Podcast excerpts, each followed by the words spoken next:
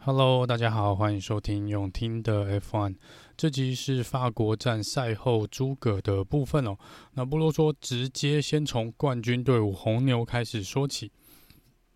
Max s t e p p e n 呢，这一次又拿下了法国站的分站冠军哦。整体来说呢，他也没有犯什么错。那策略的执行呢，应该从一开始红牛这一次就打算做二挺的战略哦。我们也看到他是照他们的步调在执行他们的整体的节奏跟策略，所以在这个部分，我觉得红牛这个周末整体来说呢，执行面是一样没有问题的，没有问题的。那比较可惜的就是，我们本来想要预期看到呃红军肖尔克跟红牛的 Max s t e p p e n 来一场比较精彩的，算是比。比赛哦，那我们这场真的是感谢肖勒克，我们没有办法看到这个精彩，比较他们两位精彩的一个对决啦。那整体来说，就是刚刚提到 Max 这边呢，基本上也没有犯什么错。那后面应该某种程度上有在稳定的在保护车子跟保护轮胎哦，所以最后还是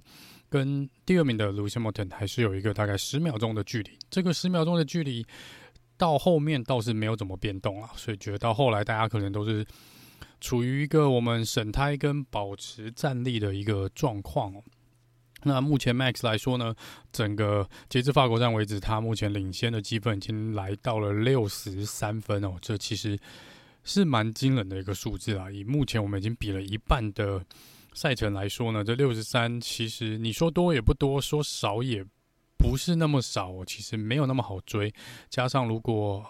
Max 跟红牛还是可以保持过去几场的这个稳定度的话呢，看起来冠军今年的冠军呢是是有蛮大的机会。然后这这这看起来是的确哦，如果没有出太大的包的话呢，今年应该是算是比较稳一点哦。那当然，这个比赛的赛季还很难说，我们毕竟还有一半的赛季要走哦，这到时候再来看看。但是不得不说，目前红牛跟 Max 的确啊是有一个优势的，是有个优势的。那再来是 Sergio Perez，Sergio Perez 呢就没有 Max 那么顺的啦，应该这样说。呃，在过去几次的车子的一些升级的，不管是升级零件啊，升级这个呃车子的硬体的设备也好，在 Sergio Perez 这边呢，啊，他都多次的出来讲说，他升级完之后，他反而更。没有办法抓住这台赛车，他更不没有办法习惯开这台车子哦，所以这解释了过去可能几场比赛他的表现呢是相较之下是比较没有那么出色，然后也没有他前几场在稍早更早之前的呃比赛那么出色哦，就是他目前来说他自己也承认他是有一点点挣扎的在这个新车上面啊。那当然，外面也有很多消息说，也许这个整体车子的设计导向啊，跟呃升级的导向都是以 Max Verstappen 为中心哦。所以说，Sergio Perez 这边呃，可能又有点像他去年刚加入红牛时候上半季的那种感觉，就是他还在又回到了在摸索这台车的阶段哦。本来在这个赛季初，好像觉得他已经把车子摸透了，成绩也的确不错，也拿下了 Monaco。这边的冠军，但是变成说后来这之后呢，他反而又有点抓不住啊、抓不到这个赛车的感觉哦，就真的跟去年的他蛮像的，然后也跟现在的 Daniel r i c a r d o 的感觉是有点点像。那这场比赛呢，其实他在一开始虽然是从第三名起跑，但其实在第一圈没多久，起跑没多久就被 Lewis Hamilton 超掉了，那一直保持在大概第四名的位置，也没有什么看到他的画面了。那坦白说，直到后来，他因为跟 George Russell 有一些些的呃，差一点点发生碰撞，然后加上 Virtual Safety Car 的一个事件呢，才让大家才注意到，诶，Sergio Perez 有在这场比赛里面哦。那首先呢，针对 George Russell 跟 Sergio Perez 在弯道这边抢进弯道的这个地方哦，Sergio Perez 最后是决定他要闪开，所以他采取了回避的一个行为，所以他是切西瓜，但是他又把位置让给 George Russell 哦。那这边当然在 Sergio Perez 的看法上面，他一定觉得说是 George Russell 有点故意把他推出去哦，他觉得这是 George Russell 的不对。那 George Russell 这边呢，心情上面好像比 Sergio Perez 要再激动一点哦，所以等一下会聊聊 George Russell 这边。那总之，我觉得这个弯道，因为 Sergio Perez 是属于比较外侧的，那 George Russell 基本上是从内侧硬，有点硬钻的那种感觉哦。那运气好的是呢，他们两台车没有发生碰撞，不然我觉得如果有发生碰撞，呃，很有可能 George Russell 会像 Esteban Ocon 那样，就是撞到 Yuki Tsunoda 这边哦，应该会被判罚个五秒钟，因为那个蛮明显的是他其实在那个弯道不太能够去硬钻那个内侧的位置啦，我我个人是这样觉得啦。不过呃，Sergio Perez 在这边就是，当然他认为他有点被推出去，但是大会看起来是也没有。应该是连调查都没有吧，所以就觉得这就只是一个很单纯的竞争抢弯道的一个状况哦，并没有谁需要再把位置让回给谁的问题。那之后呢，争议比较大的是 Virtual Safety Car 这个呃带出 Virtual Safety Car，然后 Virtual Safety Car 要结束的时候，就抓手就这样呃非常快的就直接好像没有任何的 Sergio Perez 好像就真的是。有人说，呃，一开始是觉得他在打瞌睡，他就直接被 球抓手抄掉。那这边跟大家解释一下，呃，大概发生什么事情哦。其实你真的要说是 Sergio Perez 的错，也不能完全怪罪他。呃，一般一般来说呢，Virtual Safety Car 的规则是，当 Virtual Safety Car 要结束的时候呢，大会会透过这个系统，呃。一个讯息的系统去发给各车手跟各车队，同一个时间、同一个系统，所有的车手跟车队都会收到一模一样的讯息。那在一般来说，Virtual Safety Car 要结束的时候，这个我们会我们也会看到，在转播的时候，我们看到上面有一条文字嘛，呃，Virtual Safety Car Ending this lap，就是我们这 Virtual Safety Car 要结束了。那通常这个讯息出来之后呢，比赛就绿灯会在十到十五秒之后，哦，比赛就会回归正常，就会回归绿灯哦。所以车手只要一收到这个讯息，你只要有所准备哦。十到十五秒之后呢，基本上就是全速前进了，就是恢复正常的比赛速度。那在这边发生了一个小插曲哦，这边官方的系统发生了一些失误哦，我不确定是到底是软体还是硬体哦，因为我看到两边都有人说，有人说是软体，有人说是硬体。总之呢，这个系统上面有一个错误，所以系统发生了一个。失灵的现象，所以系统它自动从主系统变更到了备用系统。那因为变更到了备用系统呢，它已经其实那时候已经打出了 Virtual Safety Car is ending，就是 Virtual Safety Car 结束了，所以各车手其实已经在准备要全速前进了。结果因为这时候系统刚刚好就这么巧在这时候发生了问题，变成说其实十到十五秒之后呢，比赛还没有回归到绿灯哦。那这边呃大会马上因为回到了备份系统，大会马上再发出了一个讯息，一模一样的讯息 Virtual Safety Car is ending。那当然，第二次的讯息理论上正常的程序就是盖过第一次，然后从第二次讯息出现的时候呢，你要开始算十到十五秒，然后我们比赛又正常的进行哦。这是一般呃正常状况下应该发生的状况。那在这边呢，Sergio Perez 他说他有一点点被呃有一点点疑惑，他有点被误导，因为他已经看到了第一次的讯息，他看到了，所以他自己心中一定有在算十到十五秒，然后我就要踩油门哦。就他当下可能已经踩，所以他当下应该要踩了油门。所以我们才会在重播的画面呢，看到其实，在某个时间点，Sergio Perez 忽然间加速往前冲哦，因为他那时候以为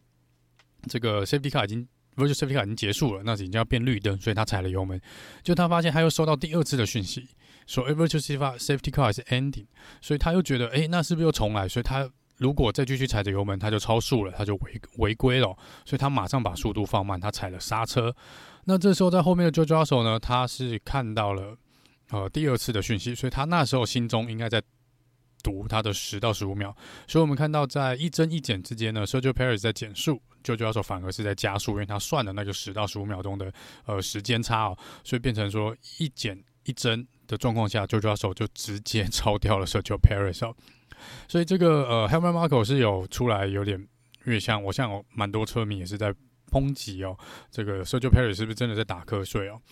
那坦白说，我觉得这也不能怪他，因为当时这个连续两个讯息的连发，的确也有可能的确造成车手一个误会的一个状况。那第二点呢，当然，呃，Sergio Perez 还是要负某些责任啦，就是不管怎么样哦，你都应该要呃全程的关注哦。那当然，Sergio Perez 在赛后的访问，他有出来讲说，他说是不是 George Russell 这边有得到他所没有得到的讯息？哦，他有在质疑这个问题，但坦白说，这个系统啊，在正常运作的状况下，理论上所有的车手跟车队应该在同一时间收到同样的讯息哦。所以我觉得这个他所讲的这个这句话时候可能有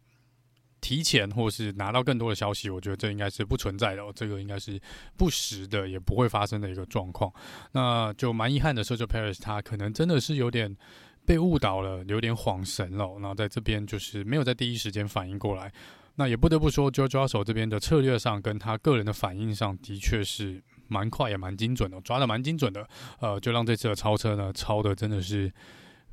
蛮轻松的，应该是相当轻松的一个呃超车哦。这个呃这边我觉得 Sergio Perez 还是需要负一点点小小的责任啦。那这是 Virtual Safety Car 的这个状况啦，但是真的是呃。有一边就是没有，真的没有很全神的专注了，我只能这样说。那这个也不太能怪别人啊。那不管怎么说，呃，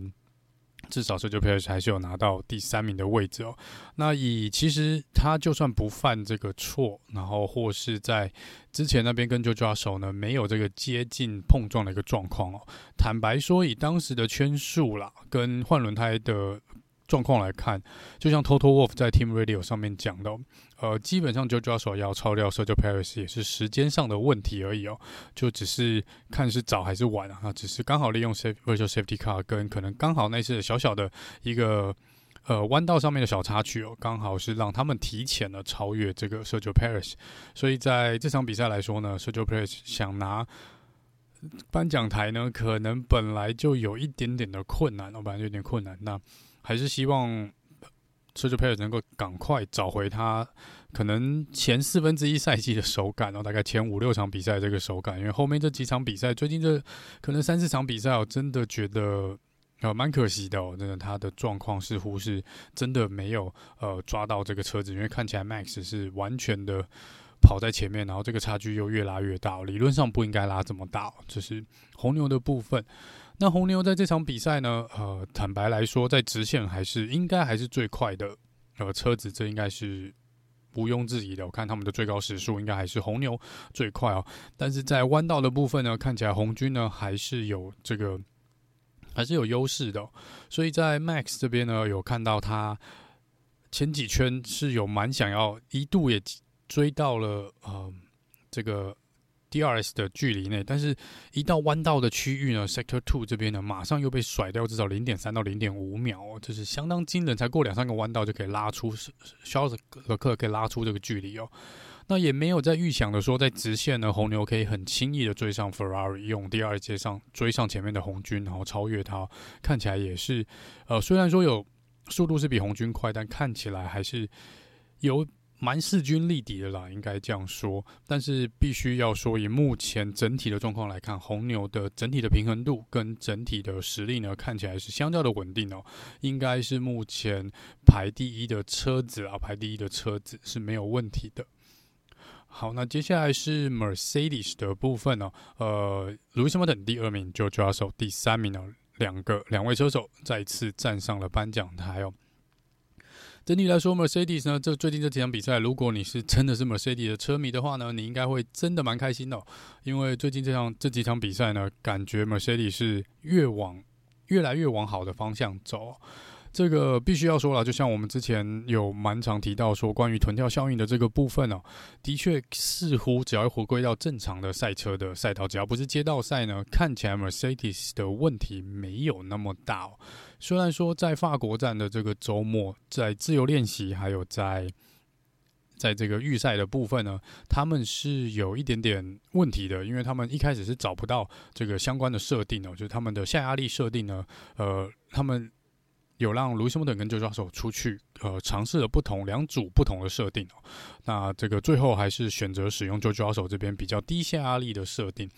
那在这个部分一开始大家就本来就认为，蛮多人期待他们在这一站可以拿到分站冠军的。可是因为看到他们的呃自由练习跟预赛的部分呢，又有人在怀疑说，诶，到底是不是呃还是没有办法呃真的很顺利的去挑战第一跟第二名的位置哦。那的确，在速度上面呢，看起来 Mercedes 是有跟前面的 Ferrari 跟 r e b o l 是有比较接近一点，但是看数据，就是看这个圈数表来看呢，也许之前真的是落后了一秒钟哦，现在应该是有至少追一半回来了，大概就会零点五秒左右，但是还是没有办法，呃，在整体的速度上去跟前面的两个车队去比拼哦。那这主要的问题呢，如果呃去看他们的圈数来说呢 Total Wolf 跟他们的这个 engineer 呃都有出来讲说，其实主要的问题现在也许不是在臀跳效应，而是在他们如他们其实时间损失最多的是在开赛，就是起跑到这个大概第十五圈左右的时间，就是前面大概三分之一哦，或是四分之一的这个呃区段，他们说他们在前面的速度是完完全全跟不上前面的领先车队的。那但是后来你看到中后半段哦，这个。基本上圈数并没有比 Red Bull 或者 Ferrari 慢太多，甚至于还有比他们快的一个状况。那主要主要的问题呢，大概就是在于说他们没有办法在呃。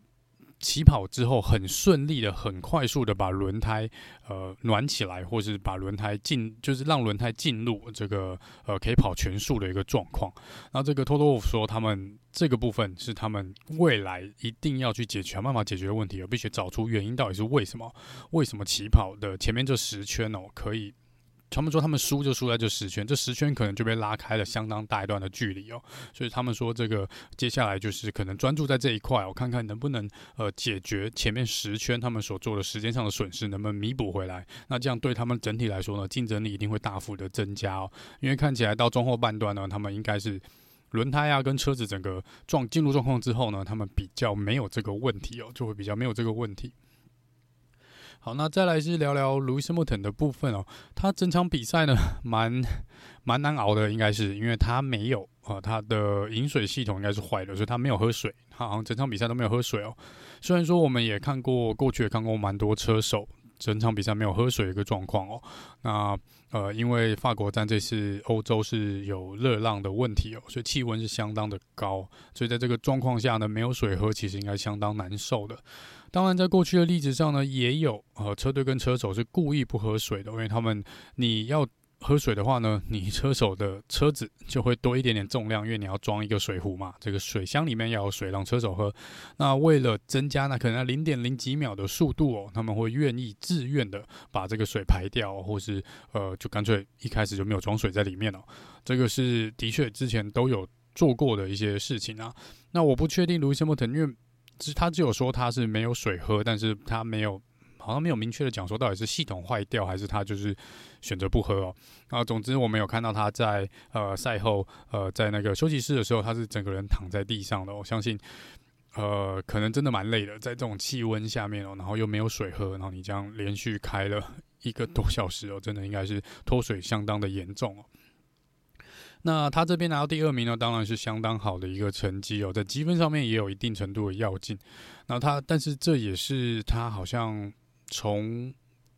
加入 F1 以来呢最长的期间没有拿到冠军哦。也就是说，即便是在他新人的那一年，第一年呢，他都已经有拿下胜利了。那在这这时候已经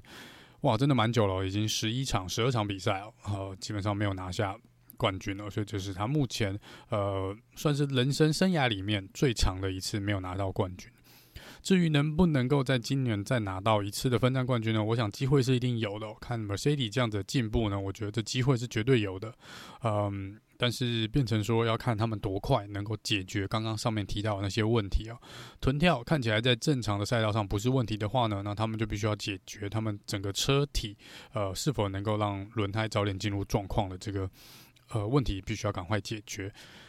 再来是 George Russell，那 George Russell 呢，整场比赛也算是比较安静了，直到后来跟 Sergio Perez 发生了这个小小的呃抢位的这个事情呢。那我们就来看一下 George Russell 呢，我个人觉得他在这个进弯的时候呢，他有一点点故意的去。呃，我们常常看到去年是有 Max s t e p p e n 或是 Yuki Tsunoda 哈，甚至之前的 Daniel Kvyat 常常会做。这个事情呢，就是我们钻到内线，然后硬是把呃领先的前面的那台车子推出去外面。我发现我就是卡死内线，硬钻内线的这个位置哦。但是因为今年规定上有一个改变嘛，就是如果你的你虽然你是后车，但是只要呃你前车呢，就是有看到后车这个轮胎，就是你后面这台车的轮胎已经到了前车的可能侧边哦，已经到一半左右的距离呢。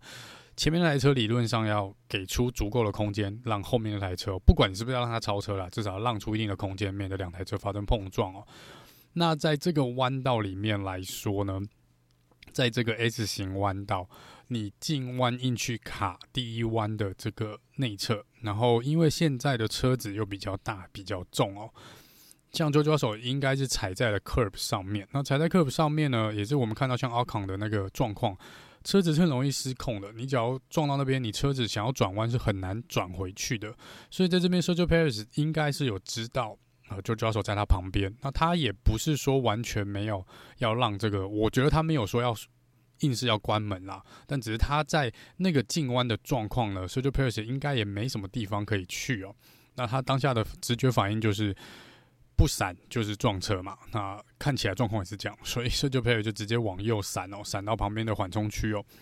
所以这个部分，周教授认为呢，他在他其实，在 Team Radio 上面是相当相当的生气哦。他觉得呃 Sergio Perez 没有啊、给他这个足够的空间哦。那他觉得应该是不是要给 Sergio Perez 一个 penalty 或什么的？他即便在赛后的访问也是针对这件事，还是蛮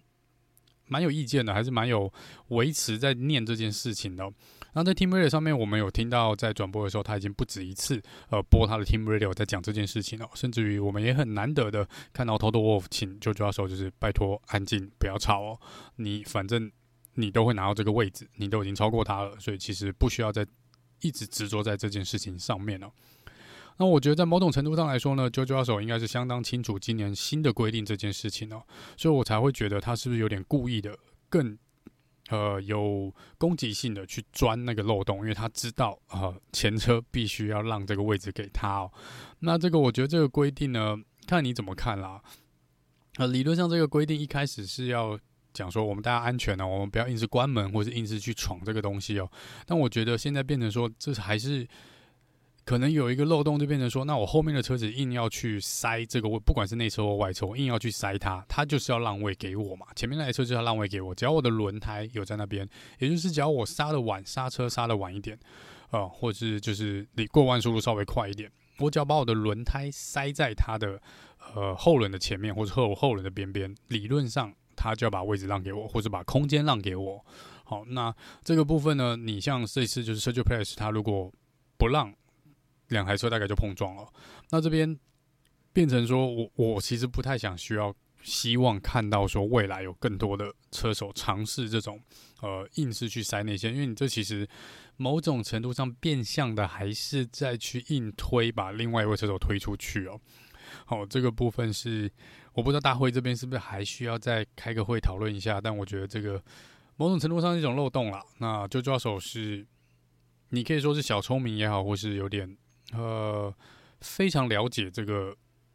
已经把规则读烂了也好，但我觉得在这个弯道跟这个事件上面，我觉得他是比较冲一点的，真的比较冲一点。那只是运气很好，他们两车没有碰撞。像我稍早提到的，如果有碰撞，我觉得他就是应该就抓手的错会比较大。我我猜裁判会判就抓手，呃，time penalty 会给他一个罚秒，可能五秒，跟奥康一样哦。这是我对这个事情的看法啦。啊，不管怎么说呢，Mercedes 这个周末又是相当好的一个周末，拿到了第二跟第三名的位置哦。但然而，就像刚刚提到的，他们还是有他们的车子，还是有他们的问题存在哦，还没有办法，嗯。目前来说，他们能站上颁奖台，大多都还是靠红牛或是法拉利出事情哦。他们的车手出事情，他们才有办法比较往前推进哦。那这个部分，我觉得就是 Mercedes 未来还是需要加强的嘛，因为看起来他们应该是站稳了第三名的位置，应该是蛮站稳，应该是站得很稳啦。那他们现在应该是可以去挑战，如果红军还是继续这样子一直在出包的话呢，Mercedes 是非常有可能在今年。至少拿到第二的位置哦，应该也许没有问题。如果红军再继续这样搞下去，真的呃很有可能被 Mercedes 超过了。但是整体来说，我觉得 Mercedes 的车子呢，目前的状况还是论实力跟速度，还是没有办法去跟红牛或是呃 Ferrari 来做比拼的。目前来说，可能 Mercedes 还是要站在第三名的位置。但是不管怎么说啊，很开心哦。其实一路这样。过去十一场比赛看下来，我不知道有没有跟我一样，我其实呃是蛮喜欢看到车队这样子。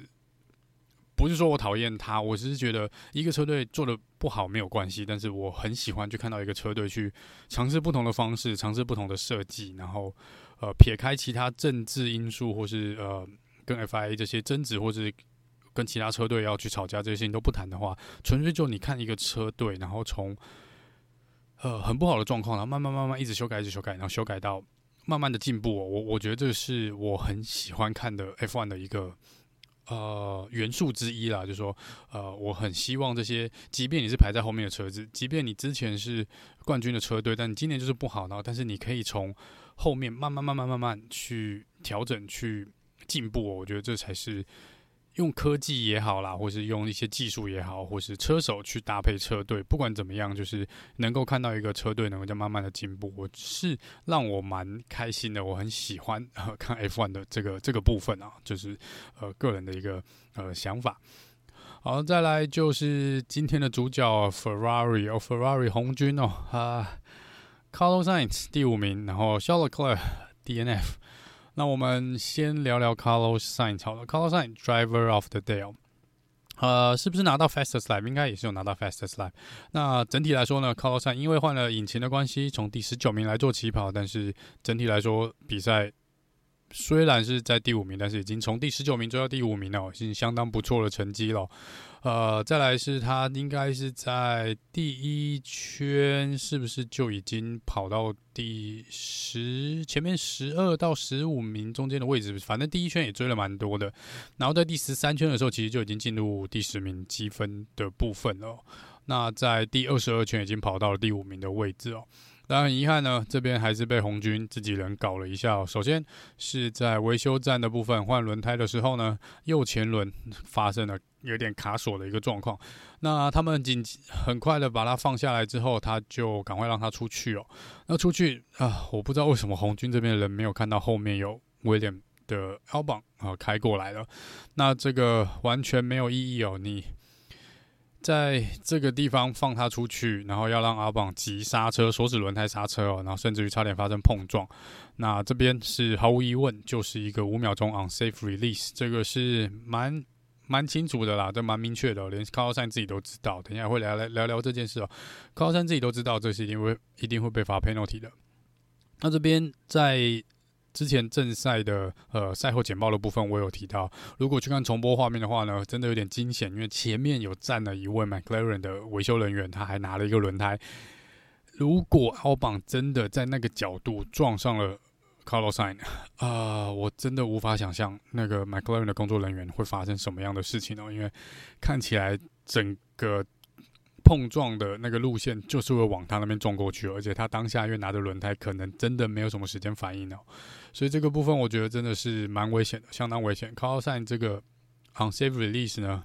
一点都不呃都不过分，我都觉得一点都不过分，就是没有办法，就是误判，法拉利这边误判哦。好，那接下来就是最大问题的部分哦，呃，Carlos Sainz 呃在。超越 Sergio Perez 到第三名的时间呢？如果我们只是在看转播的话，你可能只有看到 Team Radio 去播，然后我们通常是我们是看到 Team Radio 之后，然后再看到重播画面，好像 Carlsson 去追超越了 Sergio Paris，。我们都以为那个 Team Radio 是在超越 Sergio Perez 之前，就是问他要不要换轮胎，要不要改变策略哦的问超赛的想法这个部分。但事实上不是哦。如果去看，呃，我去看那个时间表的话呢，其实是 Carlos San 正在跟 Sergio Perez 正要超越 Sergio Perez 那个当下，法拉利的呃，我不管是策略师也好，或者规划师也好，战略师也好，他就是当下是在跟 Carlos San 做 Team Radio。一个车队应该要有办法在。荧幕上很清楚的看到你的车手现在在哪一个位置。如果他现在的点是在 Sergio Perez 旁边，或是贴在他后面，你为什么要在这时候去打扰车手，跟他做 Team Radio？哦，这个事情真的是很，你只是让车手做一个分析呢。好，这是第一个事情。那，嗯，你可以说你们很担心轮胎的状况，但是以你。目前的计算方式来说，你应该可以算到轮胎可不可以撑到后面，或是这个疑虑绝对不是在他要超越 Sergio Perez 当下需要跟他讨论的事情。你要么在那之后，要么在那之前，你可以来跟他讨论。好，那这是第一个。我觉得我不知道为什么他们可以选在这么好的时间点去打扰他们的车手，而且刚好是在抢第三名的位置。OK，这是第一个。然后第二个，呃，针对轮胎可能撑不到。结尾的这件事情，我想 Carlos Sainz 也知道。以当下的状况来说，的确那套轮胎要撑到最后是有一点点困难哦，这是有点的困难。到后面可能轮胎真的会蛮糟糕的状况哦。好，那你已经很早就知道这个状况了，你可以再找几圈跟靠，就是还没有在他去跟 Sergio Perez 抢第三名位置的时候，因为他有蛮好几圈是卡在 Sergio Perez 后面，他是没有办法去挑战 Sergio Perez 的。那时候其实是一个机会，你可以找个几圈，至少五圈啦，把它叫进去换轮胎，换软胎出来也好，再换一套全新的 Medium Tire 出来也好，这是其中一个选项。你提早把它拉进去。第二这个选项是，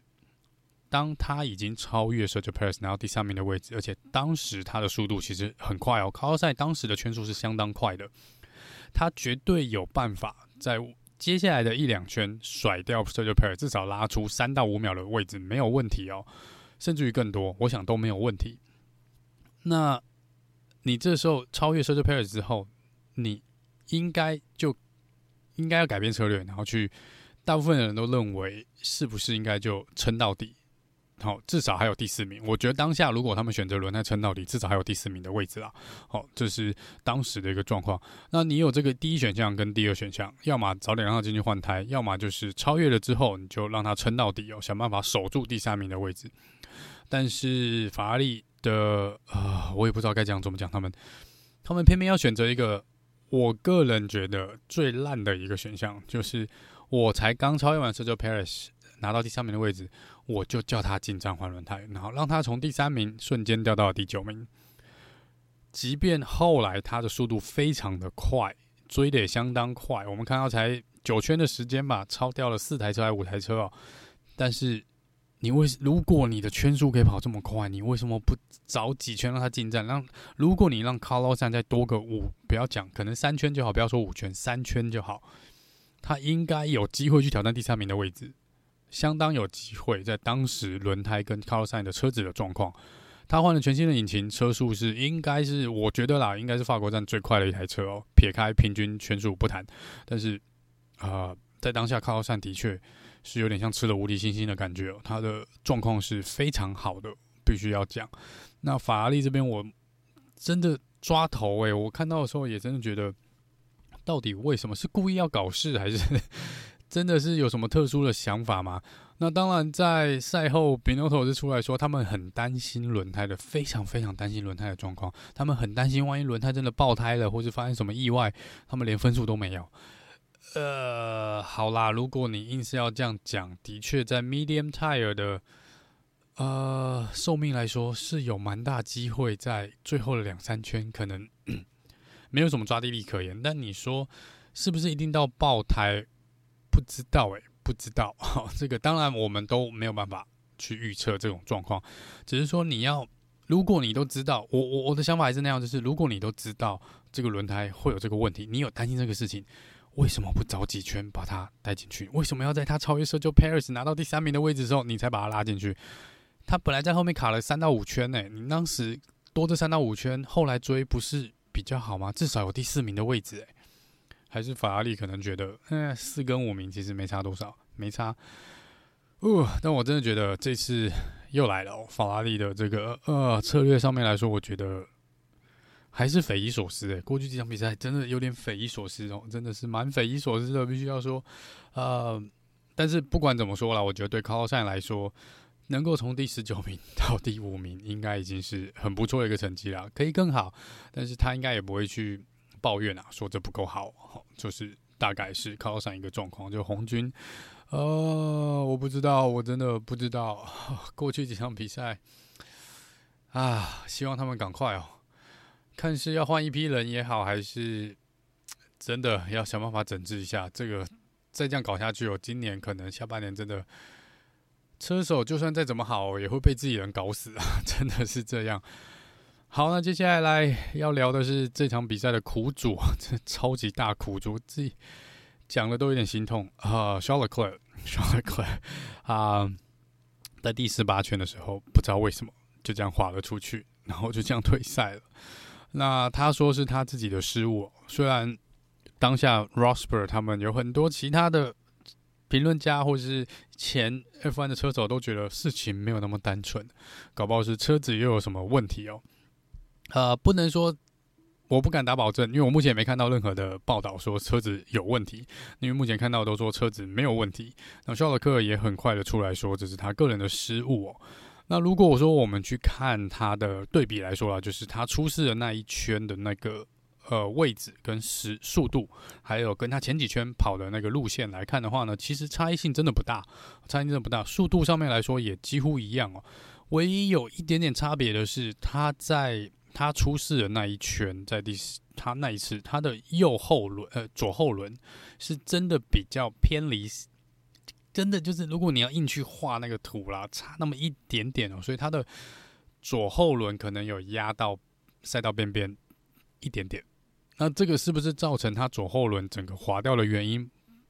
坦白说不确定，有可能不确定。如果你压到那条白线哦，是有可能瞬间失去抓地力，是有可能的。那第二就是是不是有？现场的这个风哦，这个风的确在法国站的确也是，呃，有时候会刮起蛮强大的阵风，是不是在这边是风有轻轻推了一把，也不知道。但只是说，如果在看数据啦，就是它不管它加速或者减速或者进弯速度跟出弯速度的对比图来说，它其实跟前几圈。基本上是一致的，是一致的。那真的就像我刚讲，真的要说那一点点差距，就是后轮可能真的偏移了那么一点点，真的没有很多，真的是非常非常少的一个呃呃距离，然后就可能碰到出去。那有人说是因为他有在 Team Radio 上面有没有听到他有讲到说油门的问题哦，就让大家联想到是不是因为上一场比赛这个油门一直处于加速的状况，所以他过弯有。没办法减速，所以造成它有点过弯失速过弯的一个状况。但但是像我刚讲的，如果你去看它的车速表上面的呃速度表，其实它速度是没有啊、没有比较快的，所以也应该是没有那个问题啦。然后在这边就说他主要说这个油门的事情呢，应该是指说，因为他是笔直的撞进护栏嘛，那当下他自己应该也是觉得说，哎，我只有前翼。撞坏嘛？那目看到那个现场画面，应该也的确是回去换个前翼就好。所以肖尔克当下可能觉得他还有机会回到赛道上，然后看能不能去至少拼到前十名的一个积分哦。那他想要倒车，可是他说他就是没有油门哦，踩油门没有反应。那最后我们就听到他那个非常，哦，我不知道听那种那种嘶吼，他那种大叫，我真的觉得。呃，不管你是不是红军的车迷，我觉得听到心应该都有揪一下。我是也有揪，我只觉得听到那个，哦，真的觉得天哪，这个人给拜托帮帮他吧，也是帮忙，就好像之前看到 carlo san 一直运气不好出事一样，真的就是可以听到他的无助跟他的懊悔，还有他对自己失望那种感觉，真的就是啊，这种形容好黑暗哦，就好黑暗。然后在赛后。他也对媒体说，他基本上他希望自己一个人静一静，然后直到呃他需要去搭飞机到这个礼拜的匈牙利站为止，他都想一个人独处，他不想要去跟任何人讲话，他不想要去想任何事，他想自己一个人独处。呃，这个真的是我们之前就有看到肖尔克蛮长，他觉他不是那种会去推卸责任的人哦，他有错他一定自己马上出来讲说是他的错，那他也是。对自己蛮严格的一位车手，那我觉得在这边，当然我相信他今年的压力是也是无比的大，因为好不容易有机会可以去挑战冠军哦，更别说在法拉利这个车队呢，应该对蛮多车手来说压力都很大哦。所以这边我希望他也是不要让自己不要被自己压力击垮了，真的，其实呃目前的状况的确看起来对他很不利，六十三分这个距离是有点远，但是嗯。呃不到最后一刻，不要讲不可能嘛，不要讲不可能哦。呃，以数学的计算来说，当然是有可能的。那其实要追，其实一开始肖尔克也领先个五十几分吧，所以很快很快啊。这个东西要反转，其实相当的快。就是现在比较困难的一点，是因为我们已经比完了一半的赛季，剩下一半的赛季呢。他们真的不能再出错了，就是法拉利，不管是呃肖尔克或是红军这边呢，都不能再出错，真的都不能再出错。任何的接下来任何的错误，可能就是直接把冠军送别人，然后送给红牛哦，应该是送给红牛了。所以在这边呢，呃，对啊，希望肖尔克赶快哦振作振作哈、比赛还没有结束哦，那我希望在这个周末呢，能够。在看，在期待看到一场精彩的对决。我希望肖肖尔克的能力绝对不止如此啦。那呃，但坦白说，也许他还是缺乏那么一点点历练哈，还是缺乏那么点历练。但是我相信有朝一日他一定，他是一个世界冠军的料，绝对是毋庸置疑的。那今年也许应该是他加入 F1 最靠近世界冠军的一年了。那我觉得后来当然今年没有办法的话，未来还是很有机会的。以目前红军这这个态势来看呢，接下来几年应该也不会差到哪里去了。只是说在这边呢，肖尔克可能也是要呃再沉稳一点哦。呃，我觉得就是这可能是车手一个必经的过程，年轻车手必经的一个过程啊。我们都有看到，不管是 Louis Hamilton、Alonso，呃，甚至于 Kimi、Sebastian Vettel，即便是现在的 Max，其实其实 Max 还是年轻啊。但是我说，就是以他们当时进入 F1 的前几年来看的话呢，呃，都有呃判断错误的时候，都有失误的时候。那这个当然是累积经验嘛，随着呃。你比赛次数的增加，你得到胜利越多，或者你经历的事情越多，你会有更成熟的一个反应哦。所以我觉得在这个部分，肖尔克也不需要把自己打在地上了。他真的就是看得很心疼，没有错，但是不要失去希望，而且红军的车迷呢，我觉得啊，应该也是很很难过、很失望哦。真的又看到啊，真的是我可以体会车迷那种心情，但是。也不要放弃啊，我觉得你看，呃，Mercedes，大家一开始车迷，今年 Mercedes 的车迷一开始也蛮不好受的吧，甚至于去年可能最后面都不太好受。好，那但是呃，如果你喜欢这支车队，就支持他们嘛。那呃，而且我相信以红军的状况来说，他们是今年除了他们，我觉得也很难有。你说要 Mercedes 去挑战红牛，应该也困难更大嘛，那个差异。差距更大，所以红军是除了红军，应该没有人目前应该没有车队可以去挑战红牛。坦白说是这样，除非红牛真的自爆，但是我觉得这个状况应该发生的几率蛮小的。那红军是有绝对的，不管他他的历史很悠久，他们赛车也很久，他们知道怎么赢，他们只是需要去降低他们犯错的比例，然后去找回他们之前那种所谓。所谓的胜利方程式啦，感觉就是红军已经迷失自己很久了。从二零零七年之后，已经迷失了相当长一段时间了。那如果你是红军的车迷，因为有车迷朋友来信，有听众朋友来信说替你们打打气哦。我相信红军办得到啦，我真的个人相信红军办得到。那但是如果呃你真的是红军的车迷，然后你一路以来又支持红军的话呢？嘿，坦白说，我们应该也已经习惯了，right？就是已经习惯他们。出包的状况，只是今年我们看到的希望比前几年要大一点哦。如果我说站在红军车迷的角度，那我真的觉得红军是实力坚强的一个车队，所以不用太担心了，不用太担心。就算不是今年，嗯，我觉得未来两三年还是有可以期待的。那当然不是说今年就结束了，只是说以目前的状况来看，红军真的真的下半个赛季。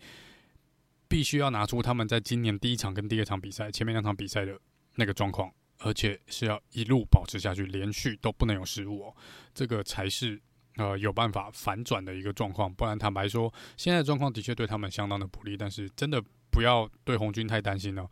呃，对，真的我还是希望红军赶快振作。我们也不是说不喜欢。红牛赢这件事情，而是我我好，身为车迷，我很希望看到非常激烈的竞争，非常精彩的竞争哦。呃，即便不是红军上来也好，那呃，Mercedes 要上来，或是 McLaren 他们要上来，我觉得都可以哦。但就是呃，让比赛更精彩一点嘛。我们前面几年坦白说啦，就是。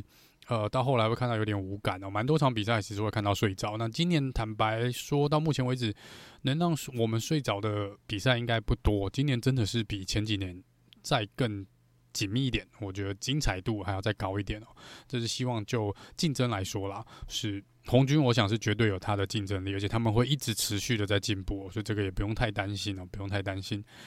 但是接下来要聊聊，我觉得红军的一些其他的问题哦，我觉得他们。呃，坦白说啦，呃，我相信蛮多的车迷都觉得，看到不管是过去可能十年的一个状况，或者最近这几场比赛的一个状况，都会觉得，啊，你的管理阶层跟你的这个策略到底是在做什么？到底是在干嘛哦？呃，为什么红牛跟 Mercedes 他们或者其他车队可以执行的这么好？那为什么你身为一个你也算三巨头之一哦？为什么你执行度、执行力或者犯错率这么高哦？执行力这么差，犯错率这么高。那坦白说，我觉得这跟法拉利的内部管理有很大的关系哦。其实如果有在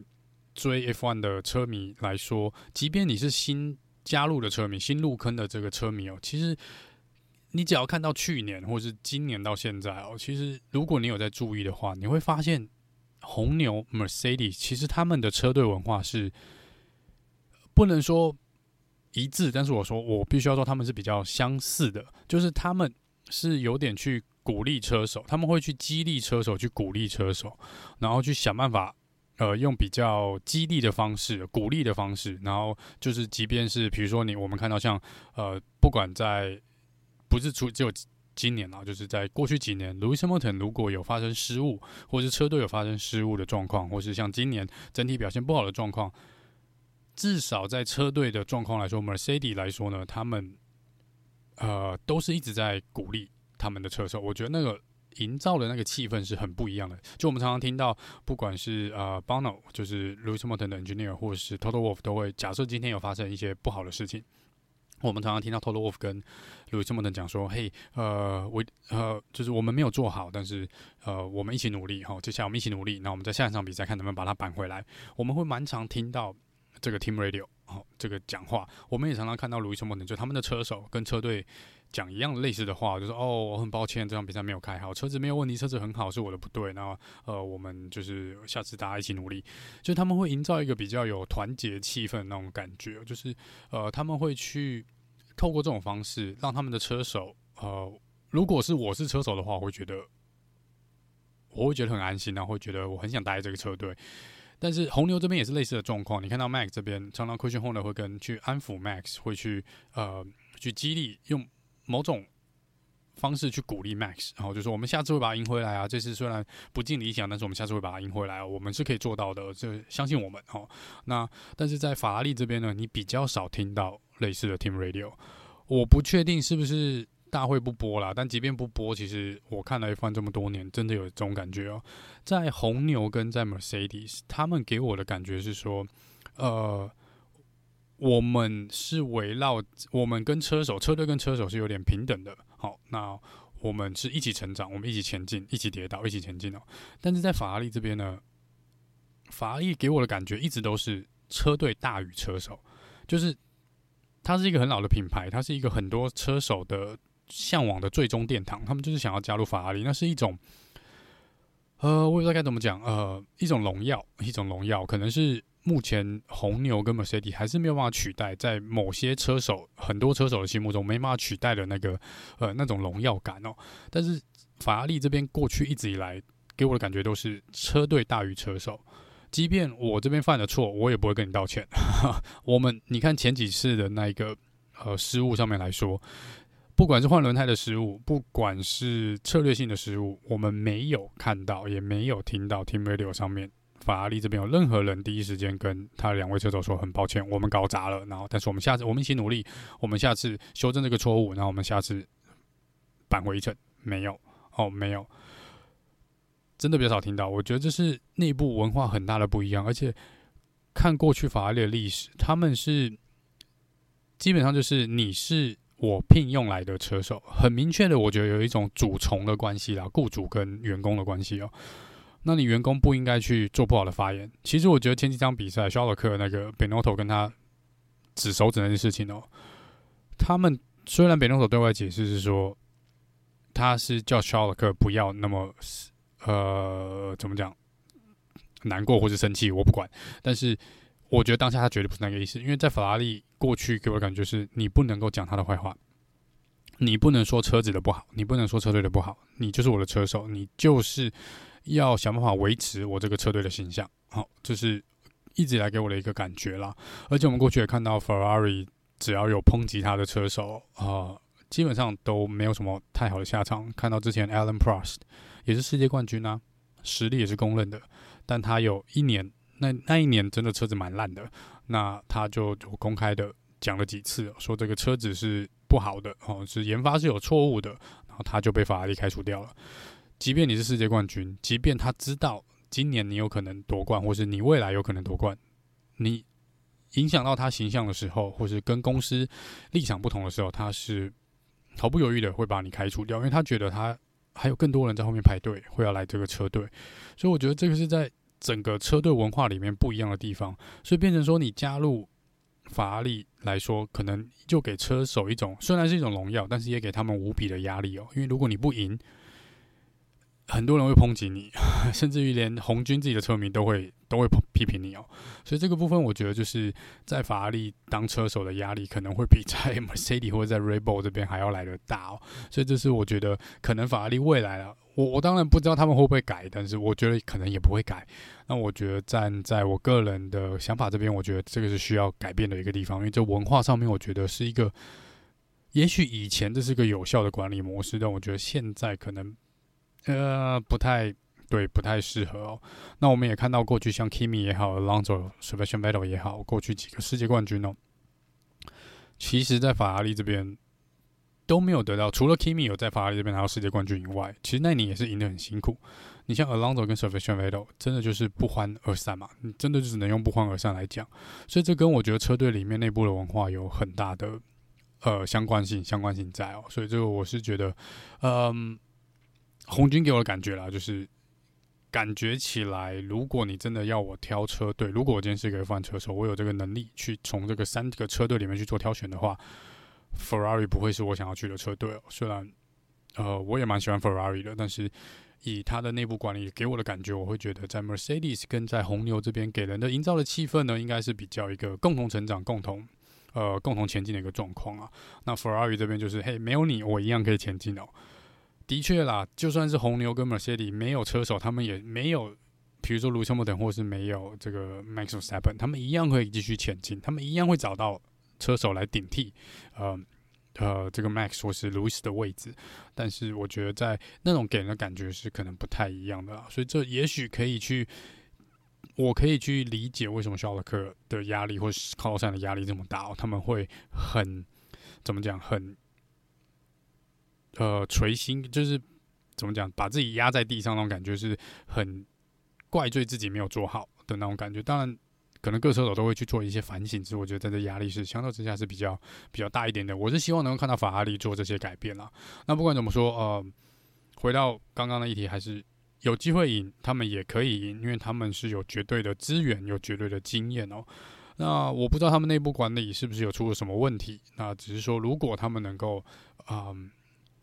我们讲的所谓的正常发挥，就是好好的发挥，好好的像第一站跟第二站那种状况来说呢，我觉得要反败为胜并不是问题哦。所以真的，如果是车迷也不要放弃啦，真的也不要放弃。嗯，法拉利是可以赢的，那就是看他们怎么去做执行哦。也许真的这个周末。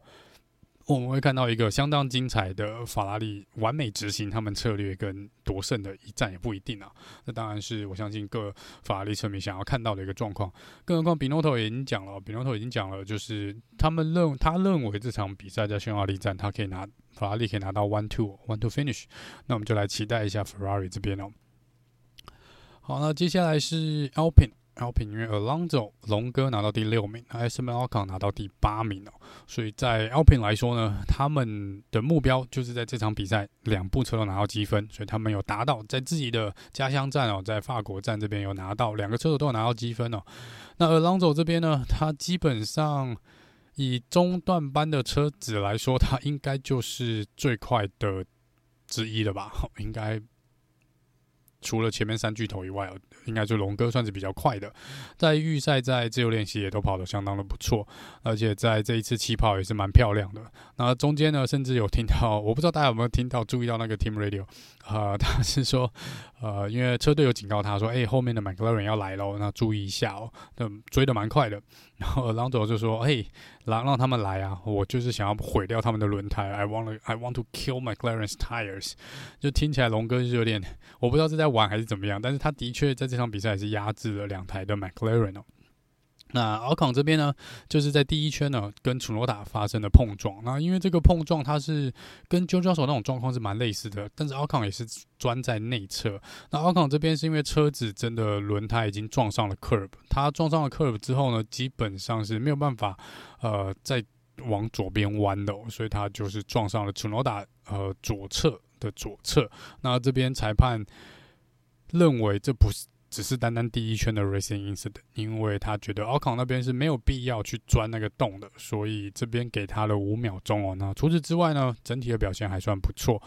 嗯，拿到了第八名的位置。那目前看起来呢，Alpine 他们主要的呃竞争对手应该就是 McLaren 哦。那有点就是我们先做掉 McLaren，然后再去看能不能抓到 Mercedes 那种感觉。那目前来说，看起来他们应该是可以，如果 McLaren 在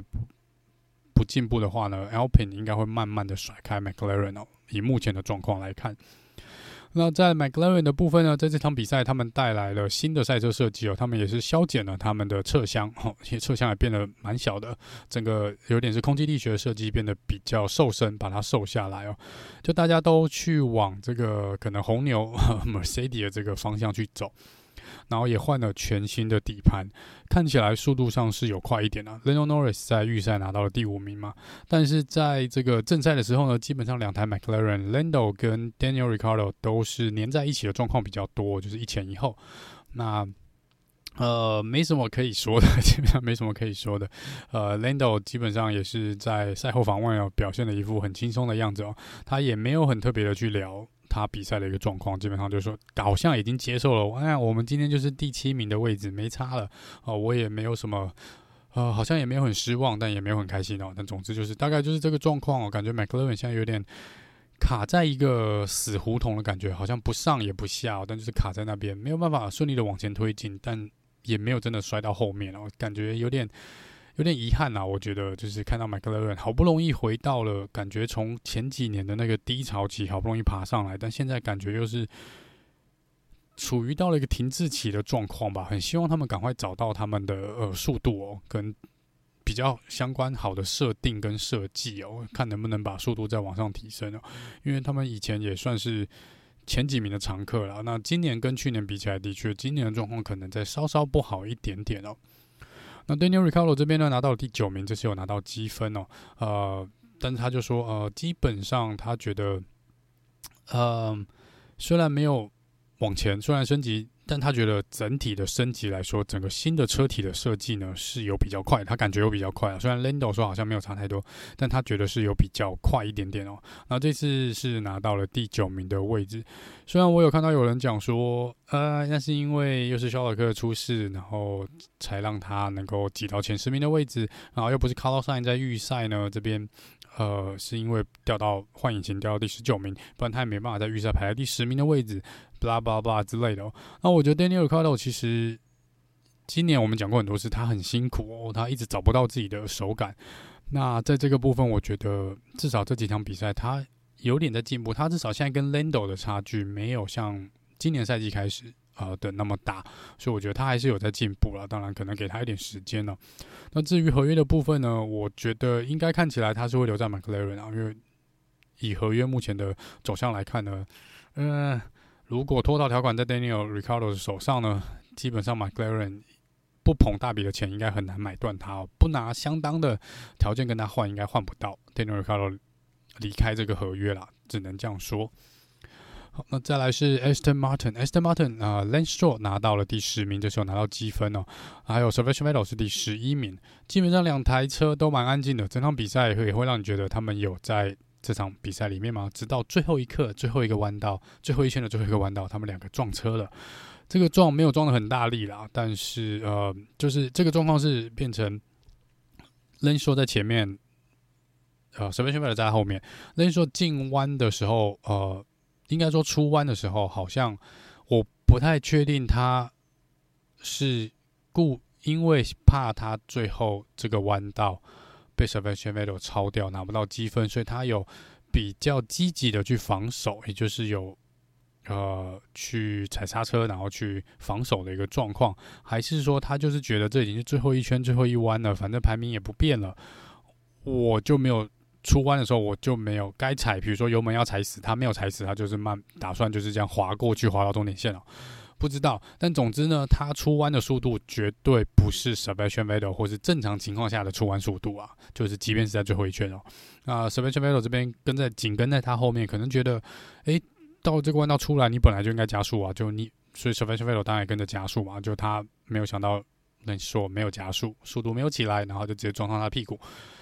那在这边呢，Vettel 在赛后访问是说他没有很开心哦，但是嗯，他说这也不能改，也不会改变他们这一次今天比赛的结果，所以嗯，就算了。但可以感觉到 Vettel 是有一点点没有那么开心的，因为如果是第一个选项，就是他是怕 Vettel 超他车，然后是两个车手是有，即便同车队有在竞争的话。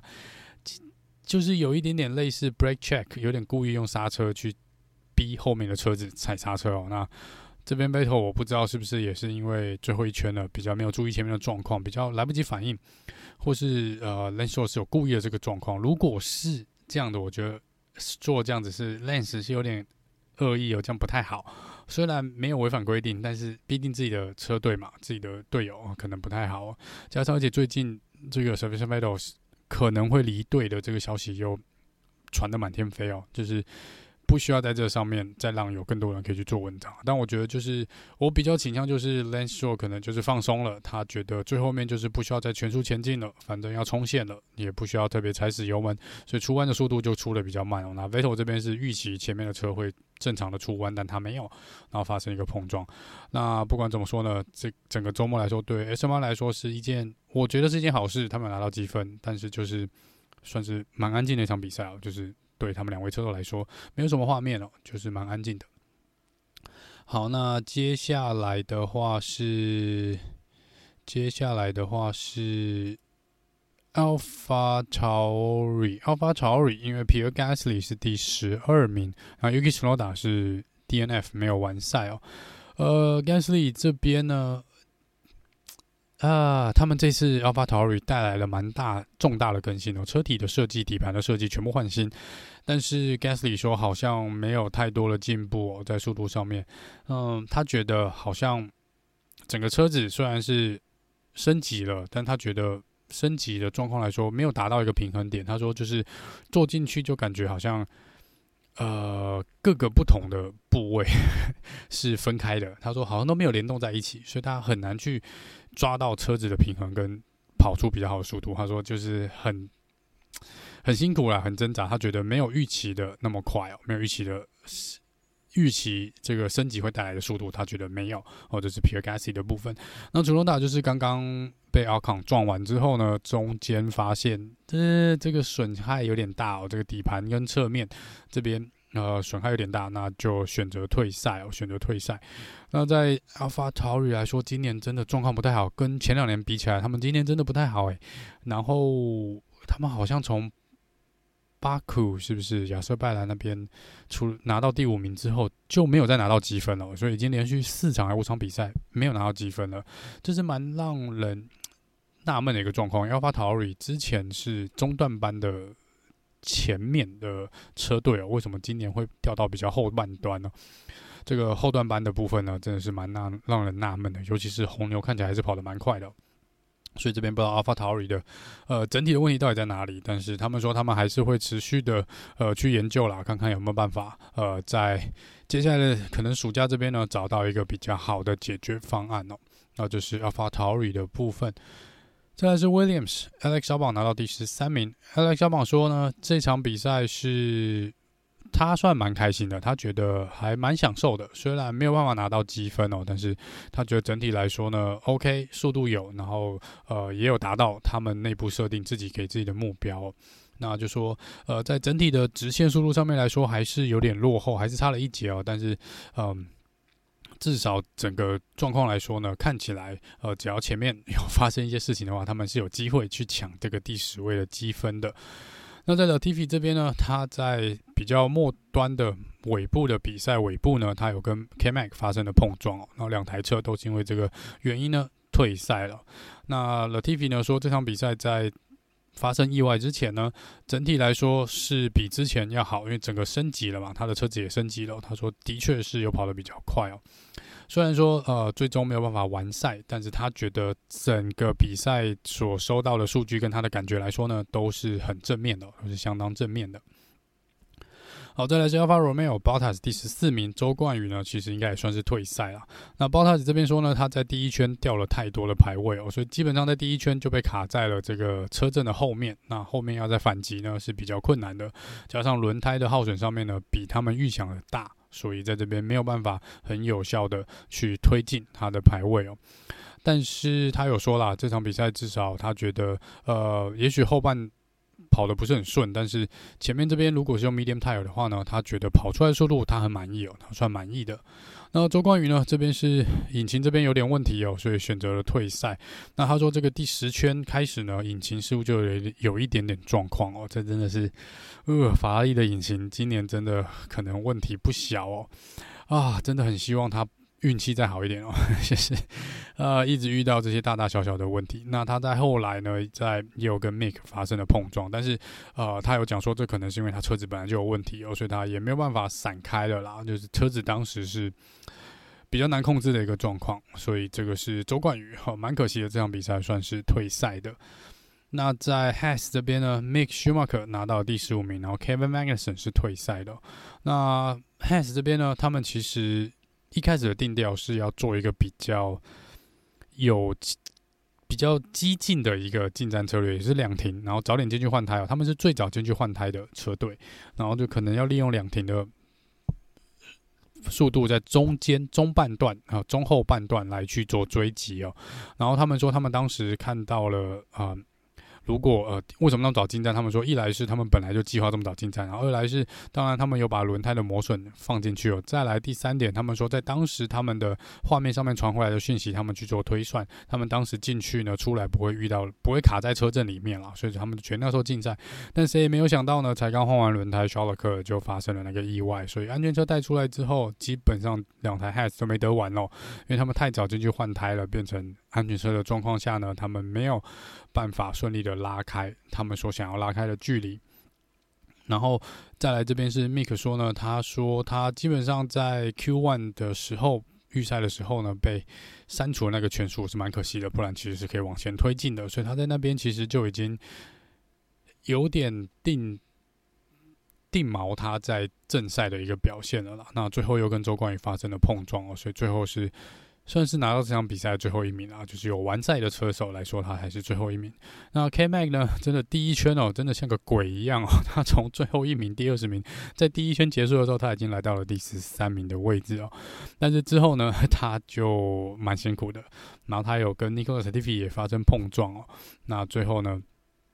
呃，也是必须要退赛哦。好，那但是他说呢，基本上感觉不错啦，而且尤其前面那个速度真的是相当相当的不赖哦，还蛮开心的。但就是很遗憾，没有最后没有办法完赛哦，没有办法完赛。好，那以上呢是这个 debrief 的部分哦，应该听众朋友的来信大部分问的问题应该都有都有提到了啦。那如果有没有提到的呢，欢迎再写信过来，或是我们可以在呃脸书社团这边做一个呃讨论聊天也可以哦。